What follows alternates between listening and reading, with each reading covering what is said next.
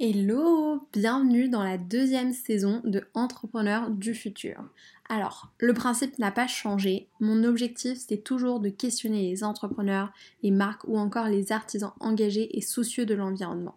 Ce podcast, c'est une conversation avec ceux qui, selon moi, sont les entrepreneurs de demain. Et j'avais vraiment très envie d'aller les rencontrer. Entrepreneurs du futur, c'est la safe place dans laquelle on va discuter de la manière la plus optimiste possible de comment changer nos habitudes de consommation et de production pour un modèle plus vertueux. Aujourd'hui, je vous retrouve avec Stella, la fondatrice de Efkeria, un café-cantine situé aux deux rues de Paradis à Paris. Efkeria, ça veut dire deuxième genre en grec. Et en découvrant l'histoire de ce café-cantine, tout prend sens. Pourtant, après plus d'une heure à discuter avec Stella, je peux vous assurer que Efkeria, c'est bien plus qu'un café-cantine. On retrouve aussi une partie épicerie ainsi qu'un pop-up. Le motto de Efkeria, c'est se nourrir au sens large. Stella a réellement une approche hyper vertueuse qui s'applique à chaque étape de son projet. Sa décoration est uniquement de seconde main, les plats proposés sont des plats de saison et encore plein de choses que je vais vous laisser découvrir. J'espère que vous apprécierez cet échange autant que moi et que ça vous donnera envie d'aller boire un café ou d'y manger. Je vous invite évidemment à aller suivre Efkeria sur Instagram et je vous souhaite une bonne écoute.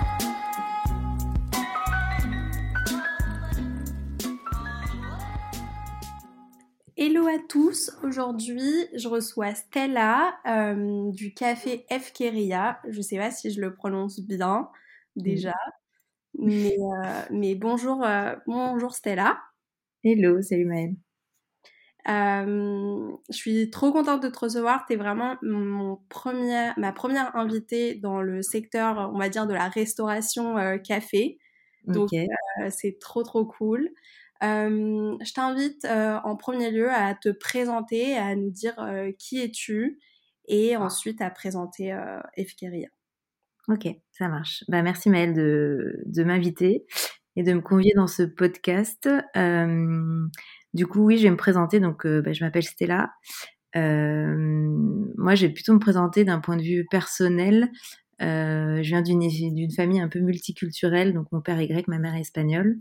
J'ai grandi en banlieue parisienne, euh, proche Paris, je suis parisienne depuis de nombreuses années maintenant. Et euh, donc voilà, c'est un peu ce qui me représente euh, des valeurs et une culture très chaleureuse, baignée dans le soleil, avec des valeurs très très fortes, avec des parents qui ont été entrepreneurs toute leur vie, donc qui m'ont donné un peu cette image de travailler dur. Enfin voilà, donc des, valeurs transmises en ce sens. Et puis à côté de ça, bah, moi j'ai fait j'ai fait, j'ai fait des études, euh, j'ai fait beaucoup d'études en fait. Je me suis un petit peu perdue, mais en vrai, je me suis pas vraiment perdue. Euh, mais j'avais pour but quand j'étais plus jeune d'être journaliste. Après, euh, j'ai voulu être critique de cinéma, donc j'ai fait des études de cinéma. Après, je suis partie, j'ai fait une, année d'études à la Sorbonne. Enfin bref, je suis partie à l'étranger. Après, j'ai fait des études de communication. Donc voilà, j'ai un peu retrouvé ce que je voulais faire à la base, mais entre les mots et les images, en faisant un métier de, communication. Donc d'abord dans les cosmétiques, ce qui m'a pas du tout, du tout convenu, ça ça m'allait pas du tout et j'ai très vite compris. Et puis après, j'ai eu la chance de travailler six ans euh, au Resto du Cœur, donc je pensais pas pouvoir passer des cosmétiques à l'associatif euh, aussi facilement parce que bah en France, on est quand même, euh, on met des étiquettes assez facilement sur un, peut-être moins aujourd'hui, mais en tout cas à l'époque, il y avait encore ça sur dès que tu avais un d'activité dans un certain métier sur un CV, euh, c'était compliqué d'en sortir et j'ai eu cette chance. Je pense que vraiment c'est une chance euh, de ne pas avoir eu cette étiquette et d'avoir pu travailler euh, donc plus de six ans au Resto du Cœur à la communication. ce qui m'a amené, entre autres, à lancer Efkeria. Donc Efkeria, c'est un peu mon bébé. j'ai quitté le salariat, donc les Restos du Cœur, en 2019. Et là, j'ai commencé un long chemin, on peut dire, vu qu'on est en 2022 maintenant, euh, un long chemin de, de, travail sur moi, premièrement, donc euh, où j'avais besoin de, de, me reconstruire, euh, de vraiment savoir ce que je voulais, de vraiment m'écouter surtout. Donc mmh. pas mal de développement personnel et, et, du coup avec l'envie en effet d'entreprendre à l'image de mes parents. Vraiment, ça c'est la première graine qui, a fait euh, naître les, pas les restos, mais Efkeria. Donc j'ai encore cette habitude de parler des restos comme si j'y travaillais. Euh, et donc du coup, euh, donc du coup, ouais, voilà, j'ai commencé à travailler sur cette idée. En fait, mes parents, ils, avaient un commerce, ils faisaient de la fourrure. ils travaillaient dans rue de Paradis, donc dans ce local, là où il y a Efkeria aujourd'hui. Ils ont travaillé 30 ans dans ce local. ils faisaient de la fourrure. Donc ma mère était à la boutique rue de Paradis, mon père était rue d'Hauteville. Et, et, voilà, ils ont travaillé 30, plus de 30 ans hein, dans, dans l'industrie de la fourrure. pour Hermès notamment pendant plus de 10 ans, presque 15 ans. Et, euh, et, cette boutique, elle n'était pas à nous, ils étaient locataires, mais elle faisait quand même partie de la, de la famille. C'était un lieu vraiment de, de rencontre. Enfin, c'était un peu la deuxième maison. Et euh, je voyais leur retraite arriver à grands pas, et j'avais vraiment, vraiment envie de garder ce local dans la famille et d'en faire quelque chose d'autre, parce que clairement, je, je ne sais pas faire de la fourrure, je ne sais même pas coudre un bouton. Euh, et puis de toute façon, la fourrure, c'est un métier qui, qui n'existe plus aujourd'hui, ou en tout cas euh, qui est un peu controversé. Et, euh, et, donc du coup, bah, j'ai voilà, commencé à mettre toutes ces petites graines dans un pot. Donc il y avait cette envie d'entreprendre, cette envie de garder la boutique et cette envie aussi de faire quelque chose à mon échelle qui a du sens. donc ça c'était à la suite des Restos du cœur, de voilà, de d'agir socialement. Donc donc il y a un volet insertion assez important qui est pas encore développé aujourd'hui chez Fkeria, mais en, tout cas qui, qui va avoir sa place d'ici peu. Et donc, du coup, bah, voilà, bah, j'ai commencé à travailler sur cette idée de créer un lieu de vie avec un coin café euh, et un espace où créer du lien, créer des rencontres, euh, faire des activités créatives, donner cet, cet accès à des, des, associations pour créer des choses, euh, laisser libre en fait cet espace à des personnes pour euh, présenter un, service, un produit, une activité, euh, échanger, partager, enfin bref, vraiment créer un lieu euh, de partage et puis aussi avec des engagements euh, éco-sociaux euh, responsables, notamment en termes d'alimentation, donc manger local, manger de saison. et puis, du coup, un volet social où j'aimerais embaucher des personnes en insertion professionnelle. Donc, des personnes. donc, dans, mon, dans mon idée de départ, c'était clairement copier sur, sur ce que les restos font. Donc, euh, c'est les restos du cœur, pas les restos en, général, euh, qui accompagnent des personnes qui ont eu des accidents de vie et qui n'ont pas travaillé pendant très très longtemps, donc des accidents qui peuvent être euh, familiaux, des accidents vraiment, des vrais accidents, des maladies, et qui du coup euh, ont fait qu'ils n'ont pas vraiment travaillé pendant longtemps et qu'ils ont perdu toute confiance en eux, qu'ils sont rentrés dans une précarité, et sortir de la précarité, c'est très difficile. Donc, euh, c'est vrai que les restos, ils aident en effet à, s'alimenter, mais pas que. Euh, ça, c'est la première aide. Ils aident vraiment à réinsérer les personnes durablement pour pas que ces personnes reviennent. Et il y a un volet emploi qui est, euh, en fait, il y a des jardins et, des centres, des ateliers d'insertion Resto du Cœur. Donc, en fait, on réapprend aux, personnes accueillies à, retravailler, donc juste à respecter des horaires, à, aller au travail tous les jours, à respecter des règles. Euh, enfin voilà, et donc du coup les aider à reprendre confiance euh, euh, professionnellement et aussi personnellement. Donc il y a un accompagnement psychologique aussi avec des, des personnes compétentes en la matière. Et donc du coup, voilà, voilà, moi j'avais ça en tête, donc je me disais bah complètement. Enfin, chef carrière, on peut accompagner sur plein de métiers, que ça soit au service, en cuisine. J'ai un petit coin épicerie aussi, chef Keria. Oui, on développera après, évidemment. Et donc du coup, voilà, voilà, je voyais quand même euh, le champ des compétences assez, euh, assez, euh, enfin pluriel, et que voilà que cette personne, parce que je pourrais pas embaucher mille personnes, mais au moins une ou deux personnes pourraient y trouver son compte, voilà, reprendre confiance en lui petit à petit. Euh, mais maintenant, j'ouvre un peu mon spectre et euh, parce qu'à chaque fois quand je disais insertion, je me souviens au tout début quand je décrivais un peu mon idée, on me parlait sortie de prison, sortie de prison, sortie de prison, et j'étais là, non, non, mais ça c'est la réinsertion, enfin, il y a insertion professionnelle et réinsertion. Et en vrai, euh, peu importe en fait, si la personne a besoin d'une seconde chance, parce que j'ai pas dit, mais Efkeria, ça veut dire euh, opportunité, seconde chance en grec, euh, qui prend sens du coup par rapport à la boutique euh, où j'ai donné une seconde chance. J'ai fait que de la seconde main aussi, en mobilier, en aménagement, et l'insertion, c'est donner une seconde chance à la personne. Donc du coup, voilà, sortie de prison ou pas sortie de prison, enfin, moi je, je, pense que tout le monde a le droit à une seconde chance. Et, euh, et du coup, voilà, ça c'est c'est le projet d'Efkeria d'ici quelques mois. Là, je viens de me lancer, donc euh, c'est pas trop possible, mais à la rentrée euh, 2023, septembre 2023, j'espère que je pourrai embaucher quelqu'un en insertion. Trop bien. Euh, J'ai plein de questions. Ouais.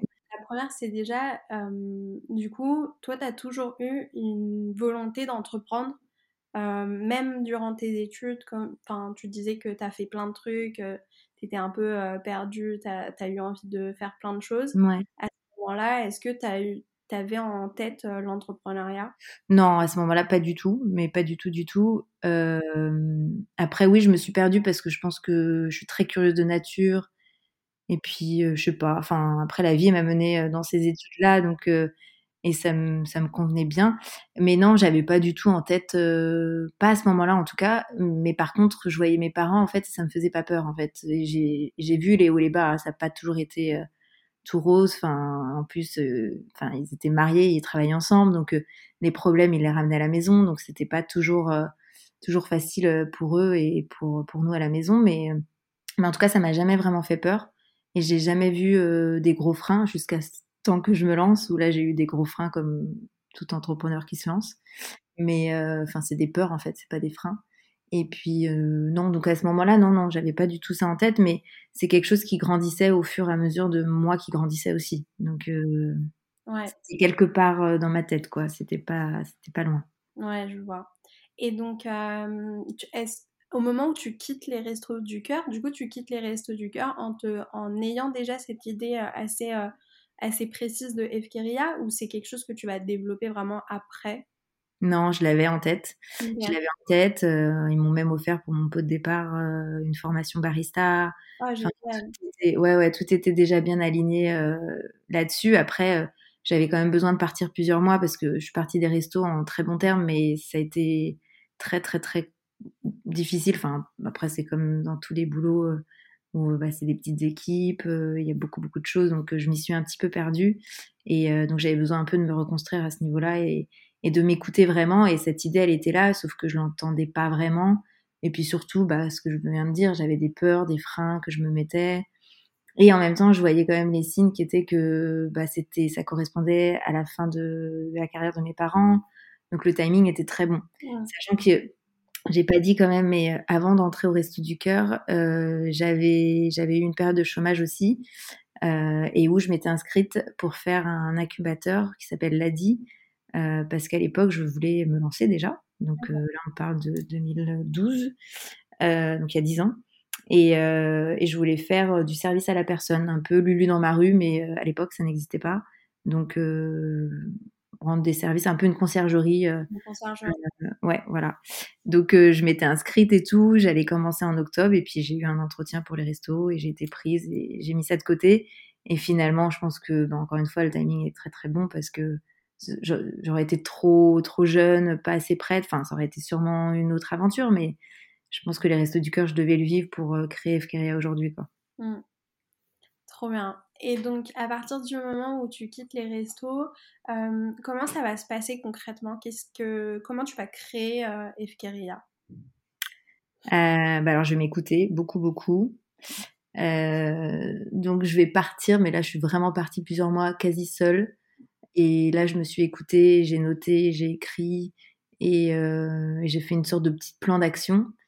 Et j'ai recontacté, enfin, donc après, quand je suis rentrée à Paris, euh, bah, la première étape était quand même d'en parler à mes parents. Donc, même si j'avais plus de 30 ans, euh, il y avait quand même une approbation que j'avais besoin d'avoir euh, de leur part, euh, parce qu'il s'agissait de la boutique qui était, qui était à eux dans un sens. Euh, donc j'avais vraiment besoin d'avoir cet appui et, et, surtout je ne voulais pas les brusquer, ils n'étaient pas encore à la retraite. Donc c'était voilà de bien se coordonner et de bien de bien faire ensuite, enfin à la suite de, de, leur départ à la retraite. Donc ça ça a été la première étape qui n'a pas été toujours qui a pas été très facile, mais bon aujourd'hui tout va bien. et puis bah très très vite j'ai commencé à faire, je suis rentrée, j'ai fait plein de talks, j'ai fait plein de conférences sur l'entrepreneuriat. Euh, notamment au féminin, plein de talks sur tout ce qui était engagement, impact social. Et, euh, de fil en aiguille, je suis retombée, mais ça c'est ça qui est fou, euh, avec l'ADI, donc l'ADI que je devais faire en 2012 ou en 2013, je sais plus. Et du coup, je l'ai fait en janvier 2020. Donc tout début janvier 2020, j'ai commencé avec, c'était trois mois, trois mois d'accompagnement avec que des, des anciens chefs d'entreprise bénévoles donc ça me rappelait un peu les restos du cœur parce que c'était que des papis bénévoles. Et du coup, euh, ils nous ont aidés. Euh, enfin, on était plusieurs. On arrivait avec une idée. On est sorti avec un business plan. Avec des, on a fait des études de marché. Enfin, vraiment, ça a été euh, ils nous ont vraiment accompagnés comme à l'école et je suis sortie de là avec quelque chose de vraiment concret, quoi. Donc là, on est, euh, ouais, on est début 2020, sauf qu'après, il y a eu le Covid et on connaît un peu tous euh, la suite. Ouais. Donc à ce moment-là, euh, ton projet, bah, j'imagine que tu le mets un peu en pause. Mais Je le mets pas vraiment en pause. Enfin, c'est-à-dire qu'il est en pause de fait parce que de toute façon, ça changeait pas trop mon planning. Enfin, moi, j'avais en tête que. Il est encore en réflexion. Oui, c'est ça. C'est-à-dire que moi, ce temps, il, je l'avais déjà prévu de le, de le passer de cette façon en fait. Donc euh, ça m'a juste euh, permis de le faire euh, différemment, mais, mais j'avais déjà prévu tout ce temps à travailler sur mon projet, donc donc ça n'a pas trop changé. Ce qui a changé par contre, c'est bah, le départ à la retraite de mes parents. Donc au lieu de partir fin 2020, ils sont partis fin 2021. Donc du coup, là, ça a un peu changé les plans. donc du coup, à la sortie du Covid, j'ai commencé à m'intéresser à lancer euh, une sorte de un locavore.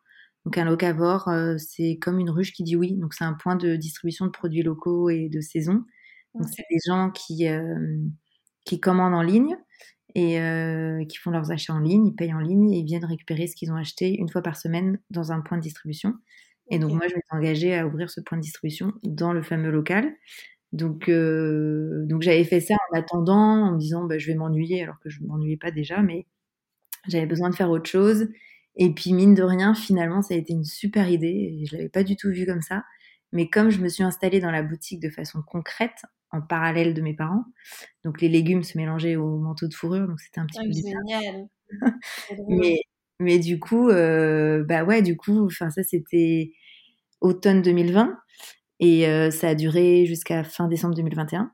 Et donc, du coup, ça m'a permis de m'ancrer à la fois dans le local, de donner une nouvelle image un peu à ce local, et euh, à m'ancrer dans le quartier, à rencontrer tous les commerçants euh, voisins, à rencontrer tous les habitants, et, et voilà, à faire ça en parallèle de, la construction d'Efkeria. Mmh. Parce que du coup, j'ai une question un peu, je sais pas, enfin voilà, petite question qui me vient en tête, c'est que j'imagine que quand tu achètes un local ou quand tu loues un local avec un business plan déjà en tête, tu vas réfléchir bah, à la location de ce local et à qui, sont, qui est la, la, la clientèle potentielle. Et, et toi, du coup, vu que c'était le, le, cheminement inverse, comment ça s'est passé? Bah, c'est vrai que c'est un peu une chance hein, que, j'ai eue parce que bah, moi, j'ai pas eu de fonds de commerce à acheter, ça c'est la première chose. Et c'est vrai qu'en termes d'études, euh, c'est vrai que quand tu cherches un local, tu regardes un peu le quartier, euh, si, si, ça va bien fonctionner. Enfin, ça fait partie de ton étude de marché sur euh, les chiffres. Bah oui, moi du coup, je me suis pas trop posé la question parce que déjà le quartier, il est, il est blindé de, de, de restos, de cafés, de bars. Euh, donc bon, la concurrence amène la concurrence, ça n'a pas été un sujet. Et, euh, et, après, en termes de négo, euh, bah, ça a été très simple. Enfin, très simple. Là, je minimise un peu la chose, mais bah, j'ai appelé, appelé propriétaire qui était le propriétaire de mes parents depuis une trentaine d'années. Et mais il y a quand même eu, j'ai dû quand même vendre le truc, quoi. Enfin, il fallait quand même le convaincre, il fallait changer l'activité sur le bail, il fallait faire un nouveau bail, il fallait négocier le loyer parce qu'évidemment, c'était un loyer de l'époque qui voulait mettre au prix du marché d'aujourd'hui. Donc, euh, j'ai voilà, j'ai j'ai réussi à négocier quelque chose de, de, juste et pour lui et pour moi. Et, euh, et voilà, donc non, ça a été quand même. Euh, mais c'est vrai que bah, après, j'ai fait un autre incubateur et je pourrais en parler après. Euh, bah, les autres cherchaient un local pendant que moi, j'en cherchais pas. Et c'est vrai que, bah, que c'était, c'était, un, c'était une chance, en tout cas, pour moi, de ne pas avoir euh, cette recherche et ce stress aussi, euh, et puis l'achat du fonds de commerce, plus les travaux. Enfin, ça, c'est vrai que ça a été un peu une chance. Trop bien. C'est ouais, c'est vrai que c'est assez fou comme, comme histoire, mais trop, c'est trop beau, je trouve. C'est hyper poétique. Et, euh, et, donc, comment, comment tu finances ça au moment où, où tu te lances? Euh, bah du coup, comment je finance ça? Bah déjà, je vais voir une banque. Alors moi, je me souviens qu'au tout départ de mon idée, j'étais euh, j'étais un peu à l'extrême où je me disais, je ferai pas de CB, je ferai que de l'espèce. Donc ça, c'était avant le Covid. Hein. Et euh, et pas de banque. Je veux pas de banque. Non, mais des fois, j'ai des idées. Et euh, bon, bah très très vite, j'ai compris que non, mais sans banque, tu vas nulle part. Euh, Stella. Donc, du coup, bah oui, tu, bah, déjà, tu, fais un business plan, tu fais un prévisionnel, tu, enfin voilà, et tu vas voir des banques, sauf que j'ai pas eu besoin d'aller voir des banques et c'est pour ça là je vais parler d'un autre incubateur que j'ai fait.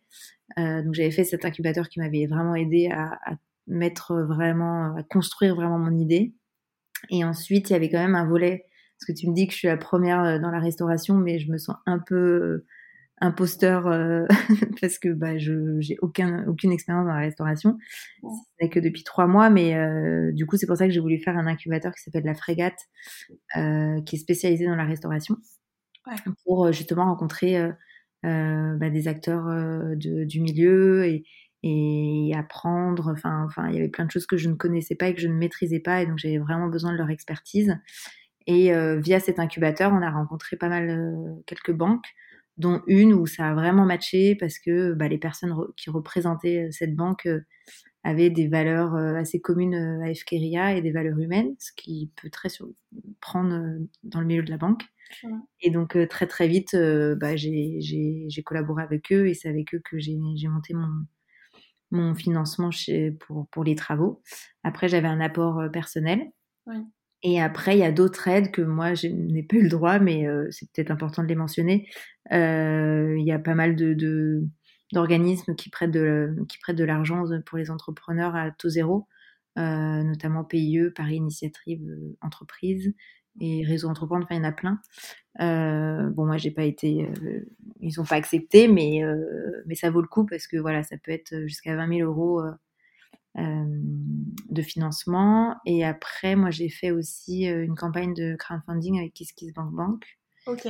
Et euh, donc ça, ça a été, ouais. Ça, mais ça, ça, en fait, on, le fait vraiment à la fin, quoi. C'est, tu prévois dans ton prévisionnel, dans ton plan de financement, mais c'est, c'est quelque chose qui arrive sur, tu peux pas le faire trop tôt, quoi. Ça sert à rien d'en parler c'est vachement, ça, ça t'aide à avoir des sous évidemment et à financer, mais c'est pas mal une campagne un peu de, euh, de visibilité surtout.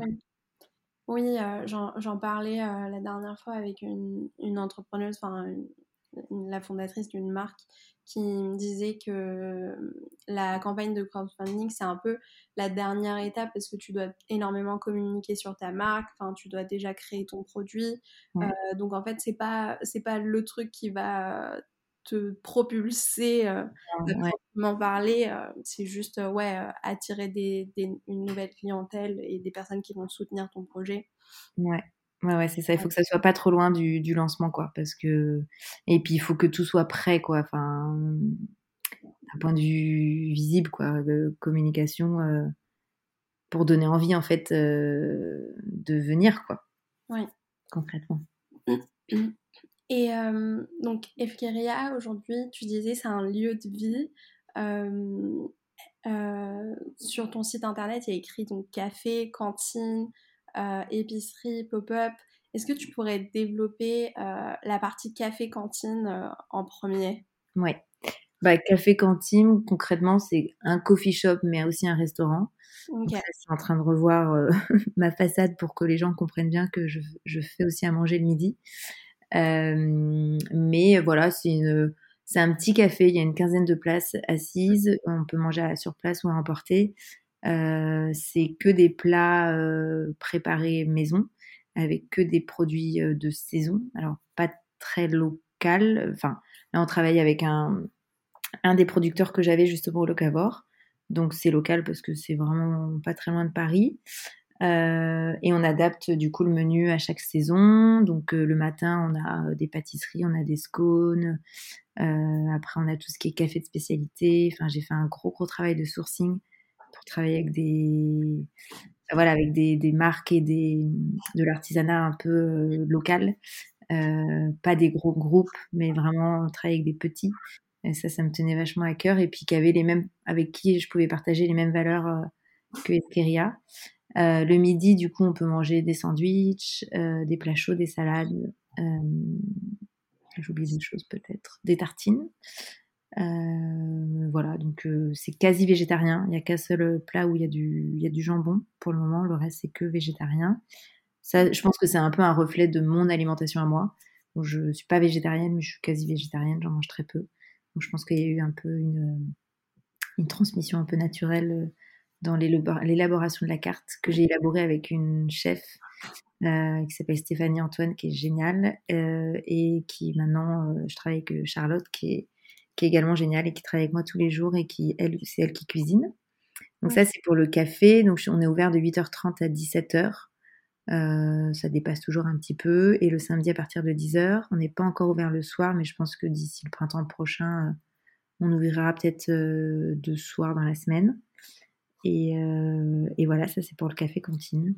Ok, trop bien, trop cool, c'est génial, c'est hyper intéressant. Et euh, en fait, ça soulève une question que j'ai. Euh, j'ai souvent l'impression que le terme de café, euh, quand il y a de la nourriture, ça va être souvent des choses qui sont faciles à cuisiner parce que les cuisines elles sont toutes petites, ou mmh. alors c'est vraiment des plats à composer, donc des sandwichs, du froid, etc. Mmh. toi, du coup, tu te positionnes un peu plus comme un, comme un restaurant. Enfin, j'imagine que tu as une cuisine qui est plus grande, qui te permet de faire plus de, plus de plats du coup? Oui, on a une cuisine un peu plus grande. Après, on, est un peu freiné parce que c'est pas une cuisine. Euh, enfin, on fait pas, on peut pas faire de friture euh, et tout ça. Euh, mais oui, c'est élaboré, c'est-à-dire que c'est pas que du froid, il y a du chaud, il y a des plats chauds. Tous les produits qui sont dans les dans les sandwichs ou sur les tartines, c'est des produits que Charlotte travaille en amont, donc elle est rôtie, euh, soit au miso, aux noisettes. Enfin, il y a, y a, toujours plein de saveurs. Euh, donc, c'est pas juste euh, on a cuit du potimarron et on l'a mis dans, dans, le sandwich. Donc, non, c'est un petit peu plus élaboré que ça. Mais c'est vrai que tu soulèves un, point, c'est que c'est pour ça que là, je, je, parlais du fait de bien mentionner que je fais restaurant. Mais les gens pensent que je suis juste un coffee shop euh, où on peut boire une boisson chaude et euh, manger une pâtisserie. alors que non, enfin, il y a vraiment une carte qui est élaborée le midi et, euh, et qui, qui, enfin Charlotte elle travaille de 7h30 à 11h30 en cuisine tous les matins pour euh, bah, bah, pour préparer tous ces plats là donc euh, c'est beaucoup de travail et c'est beaucoup de créativité aussi en cuisine. Donc donc oui moi je, me considère comme restaurant. Mais du coup je disais cantine café cantine mais je sais pas si ça parle en fait. Je revois mon terme. Je ne veux pas semer le doute hein. Non, mais tu soulèves un doute, donc euh, c'est bien. Ok, bah trop cool, c'est euh, génial. Et donc vous, vous collaborez vraiment euh, avec Charlotte du coup sur la carte et, et c'est une volonté de ta part de faire des produits uniquement de saison? Ouais. Ouais, ça c'est un engagement, c'est un engagement personnel et qui me semble indispensable de nos jours que moi j'applique depuis quelques années déjà. Alors j'avoue, il y a encore quelques années, je mangeais des tomates toute l'année. Hein. Il y a quelques temps déjà, hein, ça fait pas mal de temps, mais mais j'avais pas du tout. Et ma mère me le disait pourtant, elle me disait mais non, c'était là des tomates toute l'année, c'est c'est pas possible. Mais bon, moi c'est ma passion la tomate, donc du coup j'en mangeais vraiment toute l'année. Mais euh, mais en vrai non, c'est pas c'est vrai. Tu peux pas manger de tomates en hiver. C'est non, la tomate c'est l'été et, et c'est tout. Donc du coup, je pense qu'il faut, il y a un respect de la saisonnalité qui est hyper importante. Et je pense que ça peut commencer, enfin, ça, commence par nous et manger local, manger de saison. Enfin, en tout cas, si on peut manger français et de saison, je pense que si tout le monde appliquait ça, il y aurait déjà pas mal de, de, changements. Donc oui, moi, ça me tenait vachement à cœur de proposer une carte de saison et qui du coup permet aussi à Charlotte. Euh, donc la première carte qu'on a qu'on a faite, euh, qui a été lancée en septembre à l'ouverture, elle avait été travaillée par euh, Stéphanie. Donc Charlotte, euh, bah, se l'est appropriée. Et là, la carte qu'on propose aujourd'hui, bah, c'est Charlotte qui, a pu proposer ses idées. Et, c'est ça que j'aime aussi euh, dans, l'aventure, c'est donner aussi toute sa place à Charlotte pour qu'elle se sente bien aussi. Puis que, bah oui, lui donner un peu, un peu plus de. Bah, toute sa place en fait en cuisine, parce que moi je suis pas cuisinière du tout. Donc il y a une réelle confiance entre elle et moi. Et, et je lui laisse euh, carte blanche. Trop bien. C'est génial. Et euh, qu'est-ce qu'on peut retrouver en ce moment, par exemple, comme, euh, comme plat à la carte? Bah, En ce moment, on a retiré la fameuse pita. Donc, pita, c'est. Enfin, tiro pita ou spanako pita, c'est un plat grec. donc, c'est de la pâte feuilletée où dedans, tu mets normalement feta, épinard. Nous, on l'avait adapté feta, graviras, un fromage grec et blette. Euh, donc elle plaisait beaucoup, euh, sauf qu'on l'a changée là pour l'hiver, parce que c'était froid, on pouvait la chauffer, mais c'était plutôt froid, par une fausse moussaka. Donc la moussaka, c'est à base d'aubergines et de viande, donc euh, c'est clairement ni de saison pour les aubergines, et la viande, c'est pas trop notre dada. donc en fait, c'est une sorte de gratin mais qu'on a appelé mouchaka par rapport à Charlotte, qu'on appelle chacha. Et donc du coup, c'est à base d'un mix de champignons, donc des champignons qu'on qui sont, qui sont cultivés à Paris dans des parkings. Donc, c'est la caverne, je sais pas, caverne, caverne urbaine. Ok. Et donc, ils font pousser des champignons, des shiitake, des pleurotes, des champignons de Paris, des endives. Et, euh, je travaillais déjà avec eux au locavore. Et donc, du coup, je continue avec eux. Donc, voilà, c'est une sorte de gratin avec ces champignons que Charlotte travaille euh, aux épices, ou à la cannelle. Enfin, il y a vraiment beaucoup de saveurs. C'est très, très bon. Et sinon, on a deux sandwichs, dont un euh, avec du potimarron, euh, du labné, du pesto maison et du chou blanc. Donc c'est le sandwich orange. On a le sandwich rose où c'est encore un mix de champignons avec de la feta, de la crème de feta fouettée. on retrouve un peu de feta partout. Euh, du jambon, donc c'est là où il y a du jambon. Et des pickles de brocoli, donc il est très très bon celui-là aussi. Qu'est-ce qu'on a d'autre? On a une tartine de champignons aussi. Le week-end, on a une tartine euh, que j'ai appelée au lait parce que l'Espagne n'est pas encore assez mise en avant à mon sens. La Grèce gagne toujours euh, dans mes origines. Euh, donc du coup, là, on a fait une tartine avec de la egg salade et du chorizo. Donc elle n'est pas veggie celle-ci. Enfin voilà, enfin, il y a plein de petites choses comme ça. Trop bien, c'est hyper appétissant. trop, trop cool. Concernant la saisonnalité, je trouve que tu as dit un truc qui est hyper important euh, et que j'aimerais euh, relever.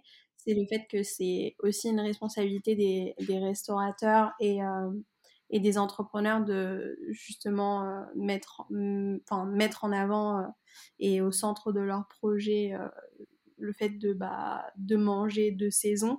C'est pas hyper logique pour tout le monde, malheureusement, parce qu'on est tellement habitué à à manger ce qu'on veut qu'en fait, je, moi je connais des personnes qui ne savent pas que les légumes euh, poussent par saison. Mm. Euh, donc c'est vraiment hyper important de le dire. Et, euh, et, aussi notamment ça change en fait complètement le goût et ça c'est un truc qu'on ne sait pas aussi tant qu'on goûte pas des produits de saison. Ouais.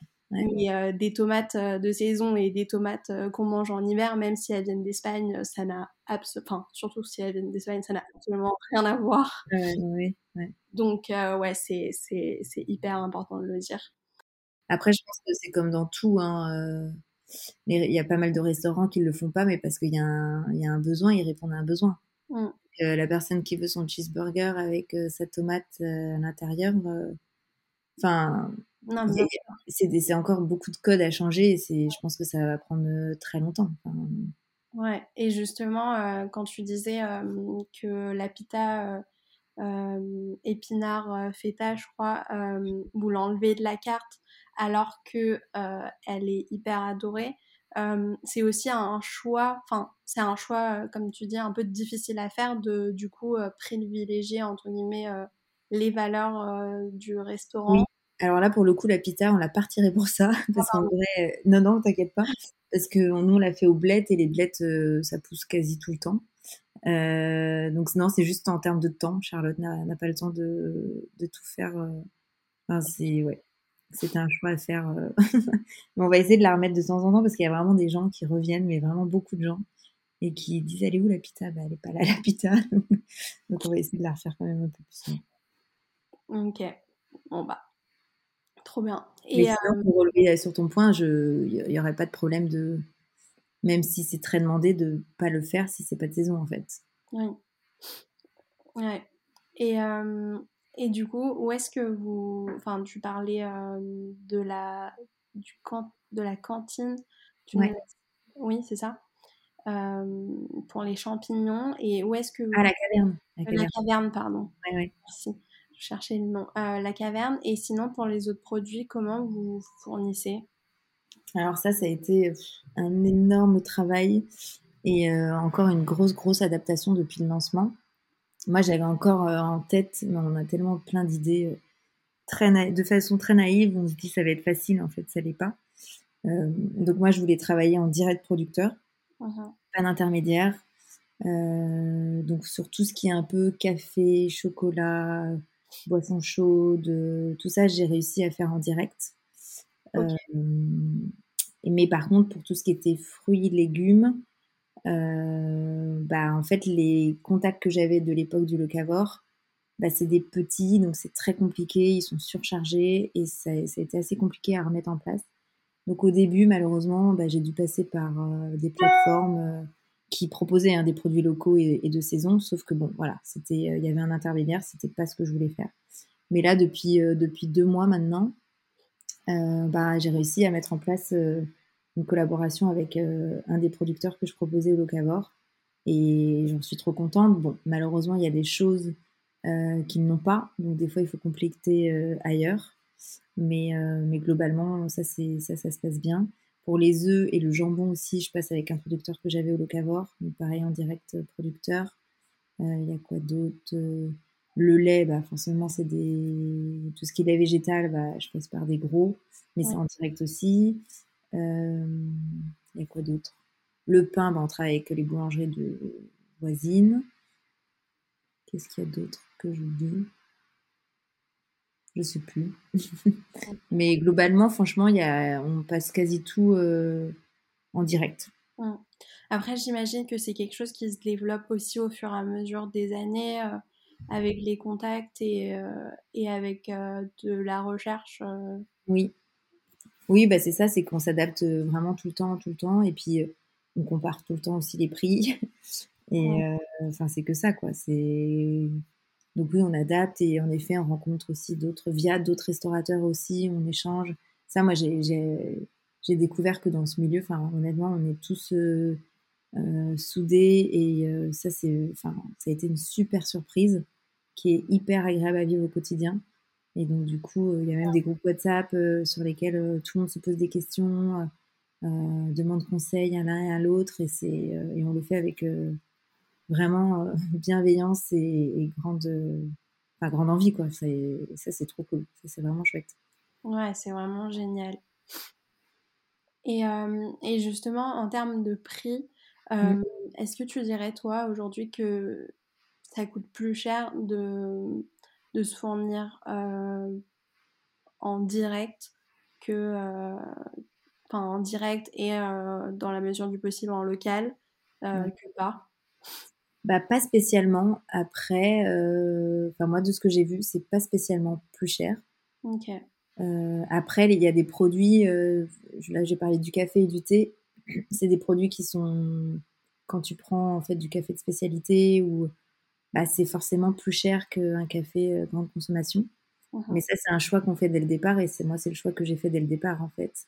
Et euh, ce que je prône avant tout, et si on me demande mes prix, euh, qui sont franchement, pense, alignés, si on me dit que c'est trop cher, mais en fait, c'est un prix juste en fait, parce que les produits sont, bah, sont entre guillemets chers, mais donc pas plus chers en même temps que. Tu peux trouver moins cher en fait, évidemment. Mais ça va être, euh, ça va venir d'Espagne, ça va venir de je sais pas où. Enfin, pour moi, c'est encore plus cher quand tu imagines euh, tout le transport, tout le chemin que tes légumes auront fait euh, pour venir jusqu'à chez toi, rue de Paradis. Enfin, moi, c'est, enfin, je trouve que ça, c'est, ça coûte dix fois plus cher que, que moi qui paye plus cher. Je sais pas si je suis très claire, mais. Oui, oui, bah oui. Enfin, pour moi, c'est assez clair. ça coûte plus cher, donc je trouve que ça vaut. Le pas cher revient cher, comme disait mon père ou ma mère, les deux en fait. Donc, euh, donc non, et puis euh, moi je prône pour vraiment euh, valoriser en fait le travail du petit producteur. donc c'est un prix juste pour une rémunération juste. Et voilà, tout est juste quoi. Super. Et, et justement, comment vous vous positionnez vous en termes de prix? Euh, bah alors ça, ça a été la partie la moins sympa à faire. je ne suis pas chiffre du tout, donc tout ce qui était business plan, prévisionnel, euh, fiches techniques, euh, définir la marge tout ça. Enfin, bah, ça a été un gros, gros travail. J'ai été accompagnée, notamment pendant cet incubateur. Et puis après, accompagnée dans un sens avec d'autres personnes qui se lançaient dans la restauration. Et euh, bah voilà, en fait, c'est par rapport à ton prix d'achat de ta, matière première. Après, tu t'alignes aussi à la, au prix du marché. Et puis, euh, puis voilà, moi j'essaie de ne pas mettre des prix trop élevés parce que je ne voulais pas voler euh, le client dans un sens. Euh, et en même temps, là, avec l'inflation, nous on l'a pas senti, je dis nous parce qu'il y a d'autres copains qui se sont lancés en même temps que moi. Et bah, on, a, on a défini des prix qui était aligné au prix qu'on achetait, qui, qui, était déjà augmenté en fait par rapport à, l'inflation. Ok. donc on n'a pas eu d'augmentation de prix à faire, mais, mais ouais, c'est jamais simple à faire. Ouais. Euh, est-ce que tu pourrais nous donner euh, le prix de tes plats à la carte ou du café par exemple? Alors le café, l'espresso ou l'allongé, il est à 2,50€. Ok. Le latte, euh, latte cappuccino, il à 4. Le flat white, donc c'est deux doses de café et du lait, il à 4,50. J'ai lissé, il n'y a pas de rajout si on prend du lait végétal. J'ai lissé les prix parce que moi, en tant que consommatrice et cliente, quand j'allais dans un café, euh, rajouter 50, voire plus 50 euh, centimes euh, à chaque fois que je prenais du lait végétal, bah, ça, sais pas que ça me freinait parce que je le consommais du coup, mais, mais je trouve que c'est quand même quelque chose de. Si tu lises tes prix, c'est faisable. Donc, ça, c'est pour le café. Après, les sandwichs, ils sont à 10,50€. 10,50€, 11,50€. Euh, on a de la soupe en ce moment avec un grilled cheese, c'est une formule à 14,50€. Ok.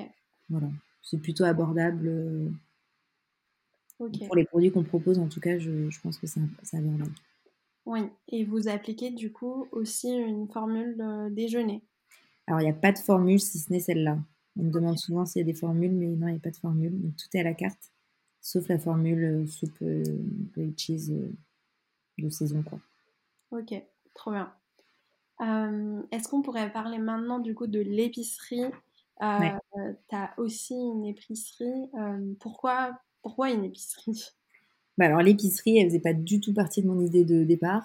Sauf que comme j'ai lancé le Cavor entre temps et que j'ai vu que c'était quelque chose qui, quand j'ai arrêté le Cavor en fait il y a un an, bah, tout le monde était très triste de ne plus pouvoir acheter ses produits locaux et prendre ses paniers tous les jeudis. Euh, donc je me suis dit, oulala, c'est là, tu as créé un besoin et tu es en train de, euh, de, de, tuer la, le truc, quoi. Enfin, ils vont être. Euh, c'est dommage, quoi. Mmh. Donc du coup, j'ai un peu revu et je me suis dit, bah, je peux faire un petit coin épicerie.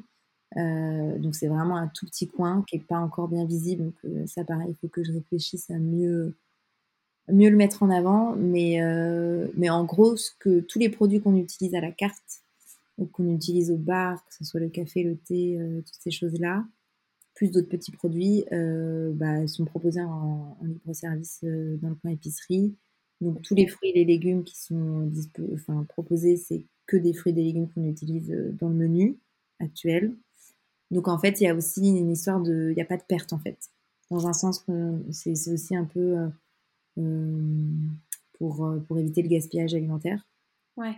Donc euh, ça permet de, de, vendre euh, aux clients euh, et de nous les utiliser si c'est pas vendu. Enfin, c'est vraiment un cercle vertueux pour le coup. C'est trop, c'est trop génial, c'est, trop bien. Mais du coup, vous ne vendez pas que des produits secs, vous allez aussi vendre des produits frais Ouais, ouais, ouais, j'ai, on, a des, on a des fruits, des légumes. Après, on a, on a du thé, on a du café, euh, j'ai aussi recontacté pas mal de producteurs que j'avais au Locavor, donc euh, je vends du sel de Guérande, des produits que, que ce producteur euh, fait. Je vends des produits grecs, donc de l'huile d'olive, du miel grec. Qu'est-ce que j'ai d'autre? La bière, la bière parisienne, du vin, du vin grec, du cidre de mon producteur de viande, il fait du cidre aussi. Enfin, tout ça, c'était des produits que j'avais au locavor, en fait, et qui plaisaient. Donc, du coup, j'ai voulu les remettre euh, sur les étagères. Trop cool. Et euh, en fait, juste pour réagir euh, à ce que tu dis, je trouve ça fou que tu ne sois pas cantonné, entre, cantonné, entre guillemets, mais dire aujourd'hui, les entrepreneurs, ils créent un endroit, donc c'est un café, un restaurant, enfin, ça va être un lieu qui va faire, entre guillemets, une seule chose oui. plus récemment, tu as l'essor des concept stores, etc., où euh, c'est plus varié, tu as des cafés concept stores, mais je trouve ça trop cool, justement, que ton café, ce soit vraiment un café épicerie, et on parlera après du pop-up, euh, enfin de la partie pop-up, mais euh, je trouve que c'est hyper intéressant, c'est trop cool. Ouais, bah, ça, je pense que c'est vraiment représentatif de qui je suis, c'est-à-dire que je pense que j'ai toujours besoin d'avoir mille choses, et je pense qu'un café m'aurait pas suffi. Personnellement, ça m'aurait pas suffi. Donc, il fallait que ce lieu vive de différentes manières pour que moi je puisse vivre la chose de différentes manières et que ça puisse me nourrir aussi de différentes façons. Parce que je pense que je me serais vite ennuyée d'avoir qu'un café. mais ça, c'est mon tempérament à moi.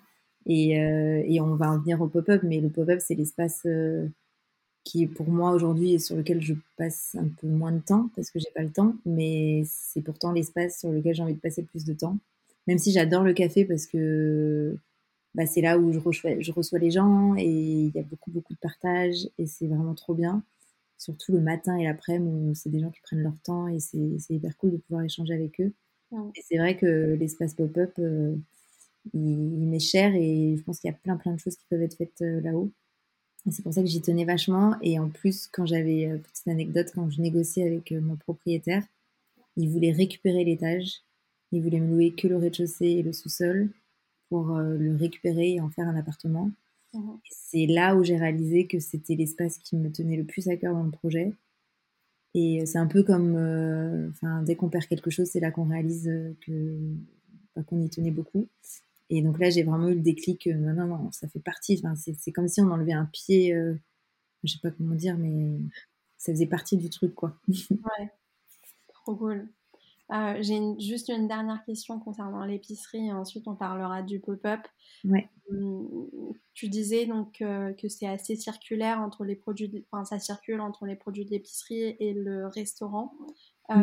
Euh, comment tu établis les produits que tu vends dans l'épicerie, autre outre le fait que, tu, que c'est des produits du locavore qui sont revendus euh, maintenant à l'épicerie, est-ce que euh, c'est d'abord en fonction de la carte des légumes euh, qui sont vendus à l'épicerie ou l'inverse Je sais pas. Non, non, c'est dans ce sens-là. C'est par rapport à la carte, donc le menu et la carte qui a été imaginée.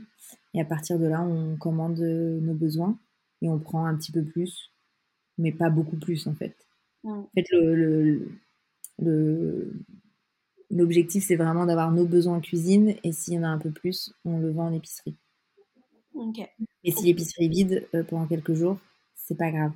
elle est jamais vide, mais si, euh, enfin, si en fin de semaine, il peut, il peut se passer qu'il n'y a, plus de courges il n'y a plus de potimarron, c'est, je vais attendre la commande d'après pour, euh, pour refournir le point épicerie.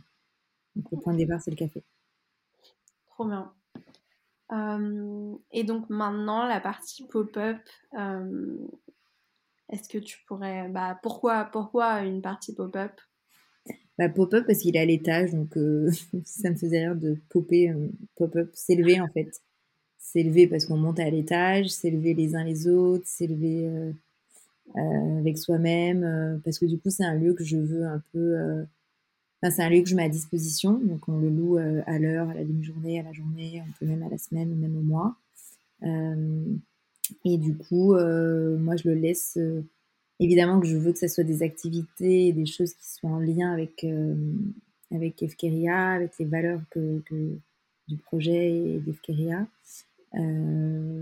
mais voilà, c'est un lieu où je veux qu'on puisse partager, échanger, se nourrir les uns les autres moi, ma baseline, c'est se nourrir au sens large, parce qu'on peut manger au café, on peut manger à l'épicerie, en rentrant à la maison, et se nourrir les uns les autres à l'étage. Et euh, donc, du coup, là, actuellement, c'est, je, j'ai pas mal d'activités de yoga et de pilates. Donc, c'est se nourrir, euh, nourrir son corps, nourrir son âme, prendre soin de soi. Donc, c'est plus des activités de bien-être. Là, la semaine dernière, on a organisé le premier euh, talk donc c'est une amie à moi qui se lance elle aussi dans l'entrepreneuriat et euh, qui a voulu marquer son lancement avec un talk sur l'entrepreneuriat justement. Et, euh, et c'est exactement ce genre d'événement que, que j'ai envie de développer à terme. Et comme je suis un peu minutieuse, je veux pas faire trop de choses trop vite. Donc, euh, enfin voilà, faut y aller petit à petit, comme un petit escargot. Et donc là, pour le moment, bah, des activités de bien-être, des activités de yoga, ça se loue, les, personnes louent, enfin les profs louent, et ils font venir leur communauté et leurs élèves. Euh, donc du coup, voilà, il y a pas mal de cours par semaine. Mais à terme, euh, oui, euh, enfin moi j'aimerais bien rendre l'accès, la salle disponible, bah, je le disais tout à l'heure, à des associations, peut-être le mercredi, faire une journée que pour les enfants, les enfants des personnes accueillis. Enfin, là, je pense au Resto du Cœur, mais il y a plein d'autres associations. Il y a peut-être des ateliers qui peuvent être créés. On en avait parlé aussi avec la mairie. Il y a peut-être des choses qui peuvent être faites. Mais ça peut être aussi des événements le soir. Ça peut être, je sais pas moi, des lectures. Enfin, moi, j'adore lire des book clubs. Ça peut être ça peut être plein de trucs. On m'a même proposé une fois des troupes de théâtre qui cherchaient un lieu pour répéter. Ah, ça peut être pour ça. Euh, ouais, des talks, des conférences, euh, des présentations, des présentations de livres, des dédicaces. Enfin, honnêtement, c'est c'est multi-large. C'est pas français ce que j'ai dit, mais c'est très très large.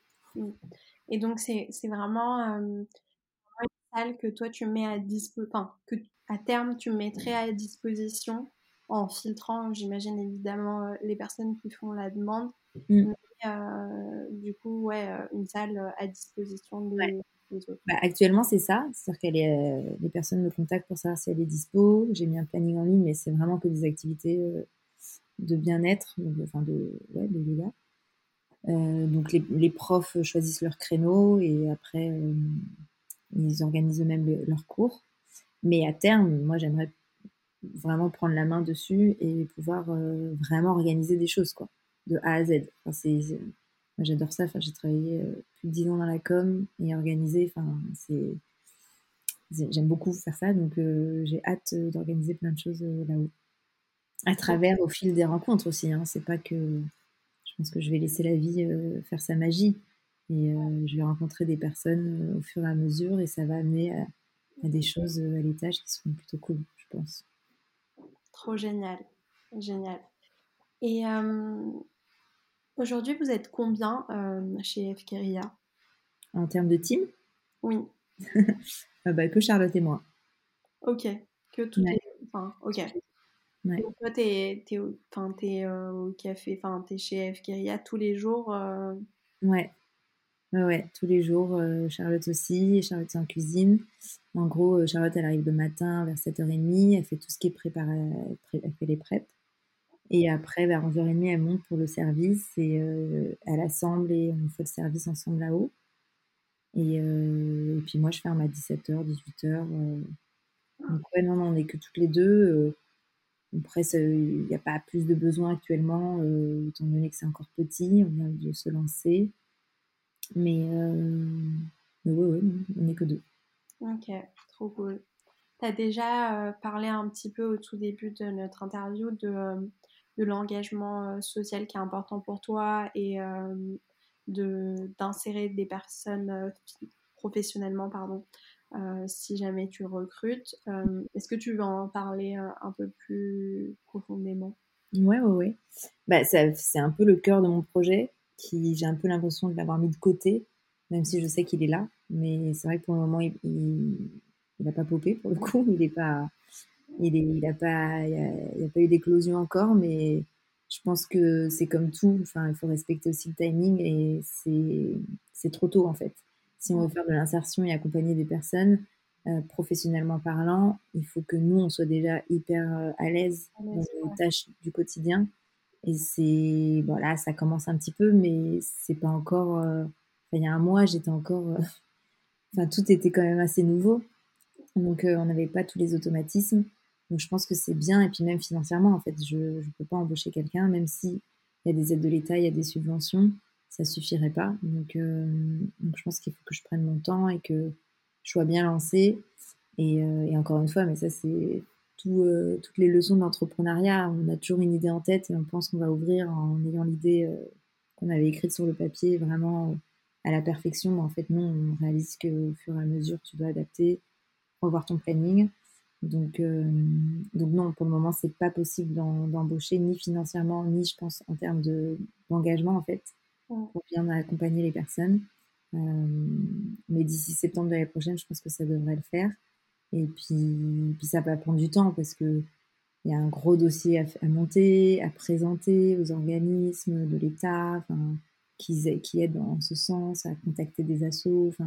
C'est un gros boulot et c'est vrai que là, je suis j'ai pas le temps en fait. Euh, j'aurais pas le temps de le faire et, je préfère attendre d'avoir bien le temps pour bien faire les choses parce que c'est quand même très important euh, pour moi et pour FKVM. Oui. Et même simplement, comme tu le disais, c'est aussi une, notion de besoin. Si vous n'avez pas besoin de recruter, pour l'instant, c'est pas forcément. Après, oui, oui, là, on n'a pas, on n'a pas forcément besoin, mais mais si j'avais les moyens financiers, si j'étais prête, je prendrais quelqu'un parce que cette personne pourrait déjà apprendre en fait, que ça soit avec moi au bar ou en cuisine avec Charlotte, au service. peut-être pas tous les jours, mais en tout cas, il y aurait déjà pas mal de choses qu'on pourrait transmettre. Donc ça, ça serait, ça serait, ça serait chouette. Ouais. trop cool. Il y a, enfin, je relève sur ce que tu dis et un aspect que je trouve hyper intéressant et que moi j'essaye de vraiment mettre en, avant dans le podcast avec les invités que je reçois, euh, cette notion de cohérence euh, vraiment euh, de A à Z dans les projets. Et, et je trouve que c'est ça qui est, qui est vraiment cool, c'est en fait d'interviewer des personnes qui ont des projets hyper intéressants et qui sont responsables vraiment de A à Z. Et en fait, enfin, ça se voit que ça fait vraiment partie de tes valeurs et que tu les retransmets hyper, de façon hyper transparente dans tous les tous les aspects euh, du café et, ça, je trouve ça vraiment trop cool et trop intéressant à écouter. Merci. On arrive bientôt à, la fin euh, du podcast. Euh, on n'a pas trop parlé des enjeux financiers, enfin même si on a, on a pas mal parlé de beaucoup de choses. du coup, vous êtes assez récente. comment, comment tu décrirais le début de FKRIA euh, bah, je sais pas trop en fait, euh, parce que j'ai aucun moyen de comparer. Euh, par rapport à mon prévisionnel, on va dire que c'est ok. Euh, sauf que dans les faits, euh, bah déjà il y a une chose, c'est que on veut toujours plus. Enfin, c'est pas quelque chose de, on veut gagner de l'argent, c'est pas ça. C'est que du coup, je pense qu'inconsciemment, on stresse. Enfin, je stresse. même si c'est pas un stress qui prend beaucoup de place, mais je me dis bon, ça serait quand même mieux si j'avais un petit peu plus, parce que là, ça paye les charges, mais ça paye que les charges, quoi. Donc, euh, donc ça serait bien que ce soit un petit peu plus. Mais bon, voilà, je fais encore une fois confiance au temps. Ça fait que trois mois que je suis ouverte. Donc euh, maintenant que j'ai eu des journées très très basses, je me contente des journées qui étaient plutôt moyennes et bonnes. Donc c'est bien, ça, les hauts et les bas, ça permet de bien rééquilibrer euh, euh bah, la saveur des choses en fait et du quotidien. Mais c'était quoi la question? C'est comment, comment, enfin, comment tu considères le, début? Allez, ouais. Oui, ah oui, non, mais c'est ça que je voulais dire, c'est que du coup, et eh ben en fait, dans la restauration, et je pense que dans le commerce de façon générale, euh, bah il y a des choses qu'on ne contrôle pas. Donc du coup, je, je, parle avec tous mes voisins qui ont des cafés, des restaurants, tous les jours, il y a un truc. Ah non, mais Stella, c'est parce qu'il pleut. Ah non, mais Stella, c'est parce qu'il fait beau. Ah non, mais Stella, c'est parce que c'est la grève. Non, mais Stella, c'est parce que c'est férié demain. Non, mais parce que c'est les vacances. Enfin bref, du coup, j'ai l'impression qu'il y a toujours une excuse sur bah, pourquoi il n'y a pas de monde aujourd'hui, mais pourquoi la rue, elle est déserte? Et, enfin, il y a, et puis d'un coup, d'un seul, les jours où on avait, qu'on avait décrit comme les, les pires journées de la semaine, ça deviennent les meilleures journées de la semaine. En fait, il n'y a aucune cohérence. Tu parlais de cohérence, là, il n'y en a pas du tout. et, euh, et on ne sait pas. Et en fait, moi, j'ai réalisé aussi un truc. Il y a un effet mouton. Alors, c'est pas du tout péjoratif, mais je pense que c'est inconscient à l'être humain, mais c'est un truc de fou. C'est-à-dire, quand il y a du monde, enfin, je sais pas, tout le monde se suit. Dans les commandes, moi, j'ai réalisé plusieurs fois, par ça n'a rien à voir avec la question, mais qu'il y a des jours où tout le monde va commander la même chose, mais vraiment la même chose, sans se concerter et d'autres jours où ce plat n'aurait été commandé mais zéro fois. Donc, euh, enfin, je sais pas, il y a vraiment un effet, euh, mais je pense que ça, ça peut se décrire par des scientifiques et moi je, ne suis pas, mais je pense vraiment qu'inconsciemment il y a, il y a un effet, euh, un entraînement humain inconscient, un effet mouton que j'appelle, mais et donc du coup voilà, il y a des jours où il y a personne parce que l'effet mouton est de rester à la maison parce qu'il fait froid, parce qu'il a plu et que les gens commandent sur les sur les applis et euh, ou alors euh, ils ont tous envie de sortir et ça se, ça se ressent et ça attire les gens à l'extérieur. Je, franchement, pour le coup, j'ai pas de réponse, mais c'est donc voilà. Donc le mois de novembre était pas très bien parce qu'il y a eu les vacances et il y a eu deux, deux week-ends euh, prolongés. je pense que le changement d'heure a tué tout le monde, l'hiver qui est arrivé d'un coup a tué tout le monde. Et donc voilà, c'est des choses qu'il faut que nous on prenne en compte et qui impactent nos chiffres. Ouais. Mais qui sont pas forcément prévisibles à l'avance. Pas du tout prévisibles. Tout comme les bonnes surprises ne sont pas prévisibles. Donc en fait, il faut lisser euh, sur le mois et sur l'année. Et... voilà. Mais on n'aura jamais les mêmes semaines. Enfin, moi, depuis que j'ai ouvert, euh, j'ai pas du tout eu les mêmes semaines. Ouais. Bah, c'est aussi le propre de l'entrepreneuriat, j'imagine. Ouais, clairement. Trop bien. Et, euh, et concernant la direction artistique et la communication de Efkeria, vous avez vraiment. tu as. Ah oui, une question. Euh, du coup, tu es toute seule euh, dans. Enfin, tu es la chef d'entreprise de Efkeria, tu pas d'associé? Non, pas d'associé. Ok, génial. J'en voulais pas. ok, un... ouais, c'est un vrai choix euh, de ta part. Oui, parce que du coup, c'est quand même. J'ai introduit Efkeria comme mon bébé, mais c'était vraiment. Alors, on fait un bébé à deux, hein, normalement. C'est peut-être pas le bon terme, mais. Mais c'est un projet qui, tu l'as dit, qui me retranscrit tel que je suis vraiment.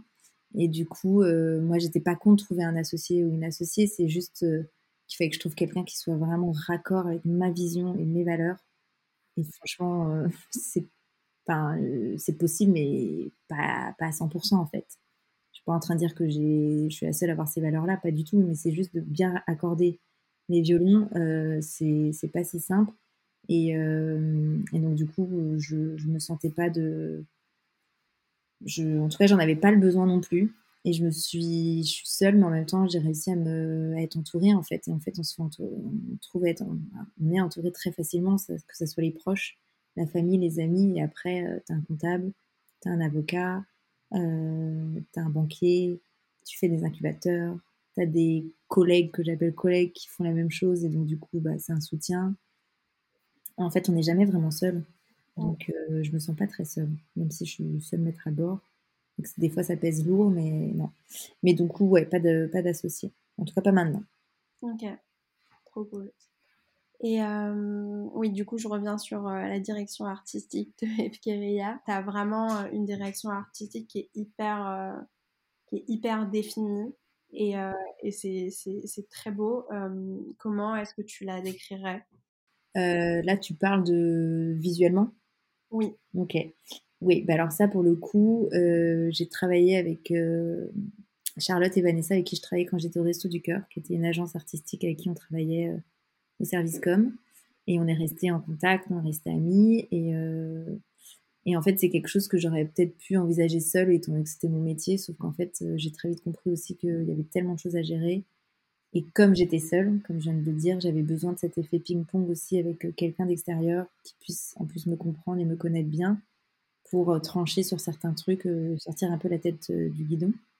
Donc j'ai travaillé avec elles et elles ont mais vraiment retranscrit ce que j'avais en tête sur pas sur papier parce que du coup tout est virtuel, mais elles ont fait un travail remarquable et qui est vachement aligné à qui je suis, à ce que ce est. Donc, euh, elles ont fait toute la charte graphique et le site internet. Et après, sur tout le reste, euh, honnêtement, c'est que des réseaux sociaux. Je ne mets pas trop à jour mon site parce que j'ai pas de temps.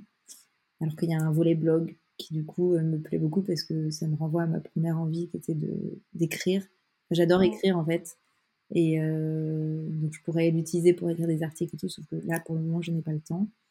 Mais du coup, sur les réseaux, sur Instagram, bah, moi j'adore communiquer en fait, euh, j'adore la photo, j'adore l'image, j'adore les mots, donc je m'amuse. Il n'y a aucune, euh, il y a rien de prévu en fait. C'est vraiment au jour le jour. Bah, justement, je voulais dire, euh, enfin, tu communiques du coup beaucoup sur Instagram. Mmh. je me demandais si c'est vraiment un parti pris de ta part. Est-ce que tu considères que c'est un outil qui est indispensable pour développer la notoriété de, de, de ton café? Ou alors si c'était vraiment une envie et, quelque chose d'assez euh, spontané et naturel que tu faisais bah, Ça part d'une envie, euh, d'une envie d'un, de quelque chose de très naturel de, qui, qui, est propre à moi, en fait, moi en tant que Stella. J'ai un autre perso sur lequel je, je prends souvent plein de photos et que je poste et que je fais des stories. Enfin, moi, j'adore faire ça.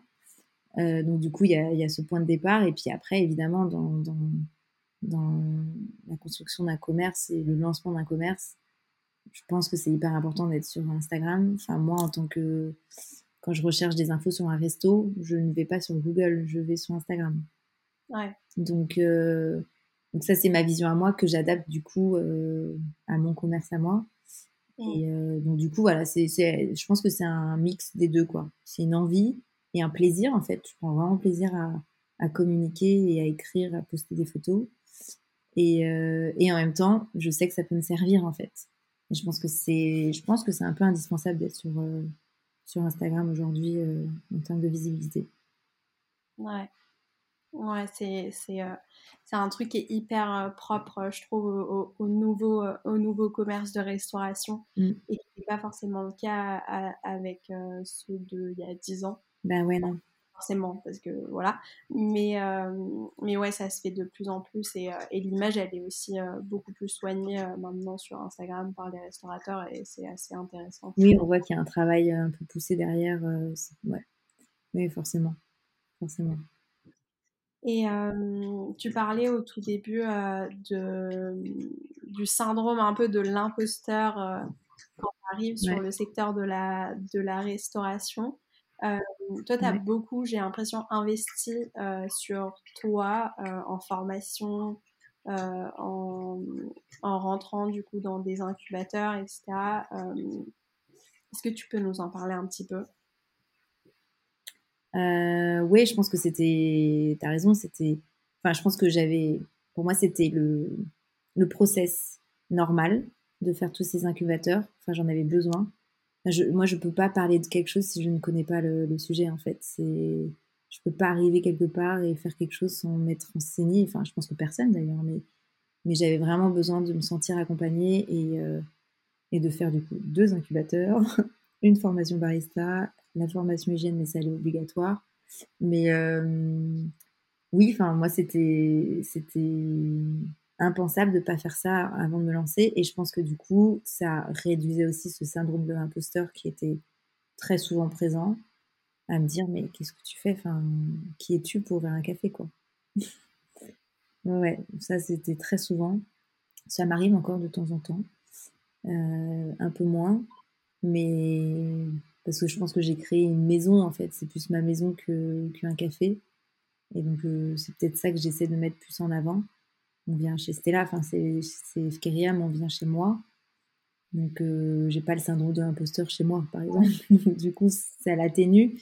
Mais c'est vrai que très souvent je me dis euh, bah, le parcours aller euh, chercher de l'argent euh, avec les architectes euh, avec les entrepreneurs sur place sur le chantier.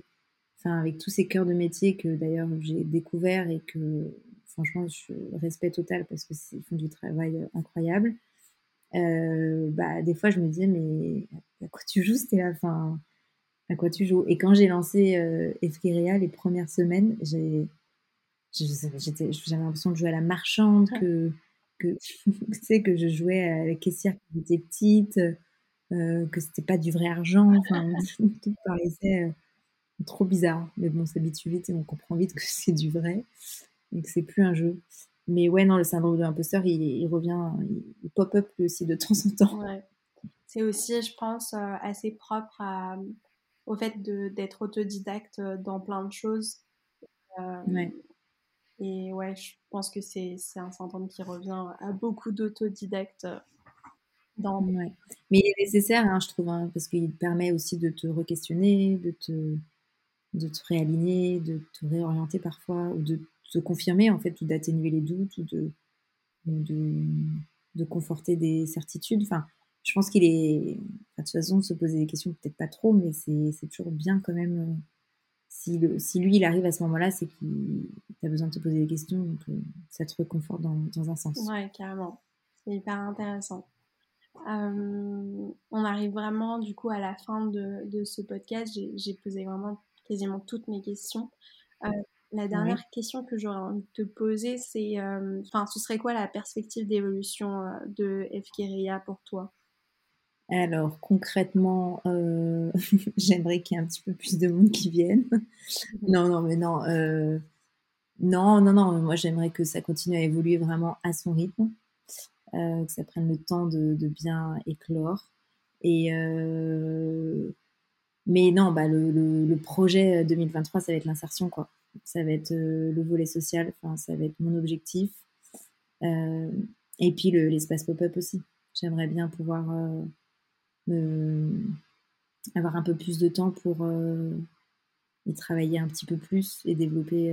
mais pareil, je pense que ce ne sera pas avant la rentrée 2023. Ça paraît loin et en même temps, c'est dans neuf mois, donc c'est pas si fou. Donc ça permet quand même de bien lancer le café, la cantine, l'espace épicerie, peut-être revoir cet espace-là.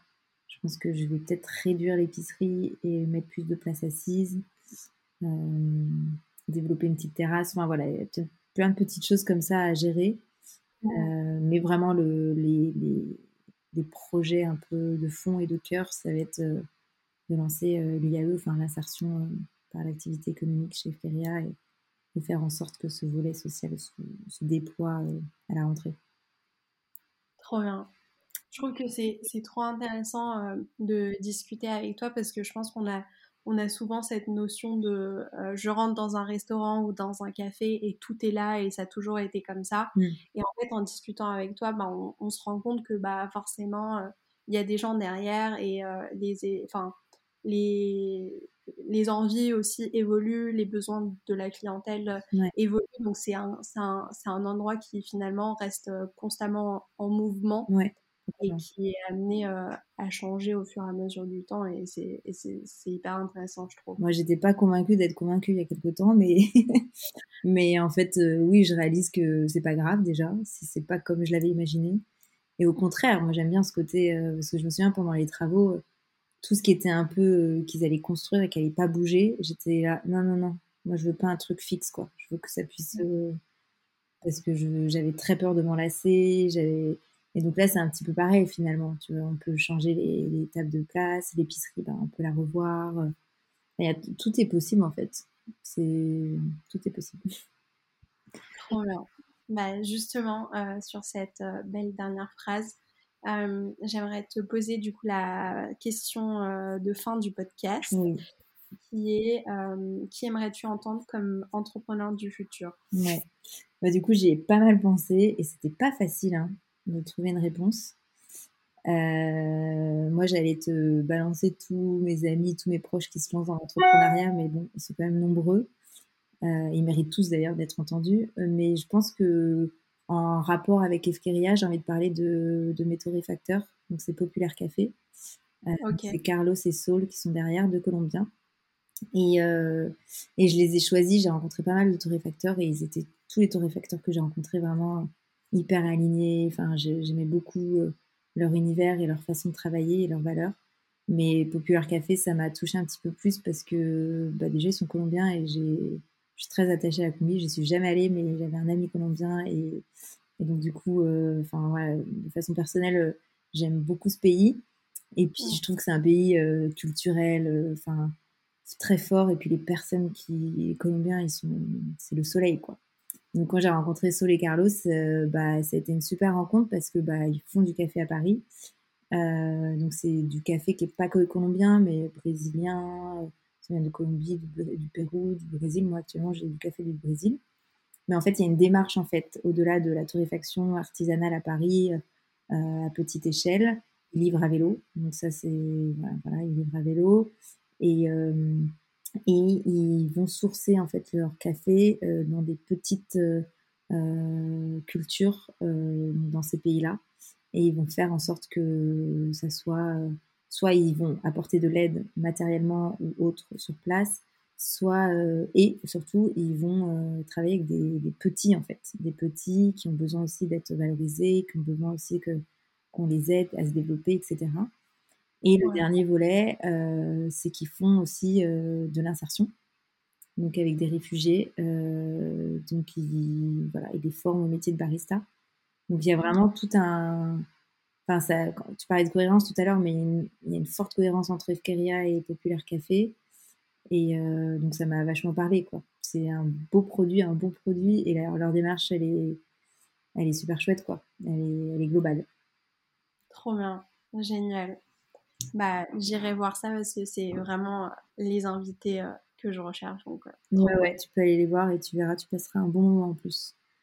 Trop bien. Bah, merci beaucoup Stella euh, de m'avoir accordé ton temps. Merci. Euh, C'était super intéressant de discuter avec toi et j'espère. Enfin, je viendrai bientôt oui. chez Piria. Avec plaisir. Voilà. Merci beaucoup. Merci. Bonne Merci beaucoup. Bonne soirée. C'est la fin de cet épisode avec Efkeria. J'espère qu'il vous a plu et je vous invite à nouveau à aller suivre Efkeria sur Instagram, à lire la description pour découvrir l'entrepreneur dont Stella parle à la fin de l'épisode. Et je vous invite évidemment à aller euh, boire un café chez Efkeria, manger quelque chose et vous faire plaisir.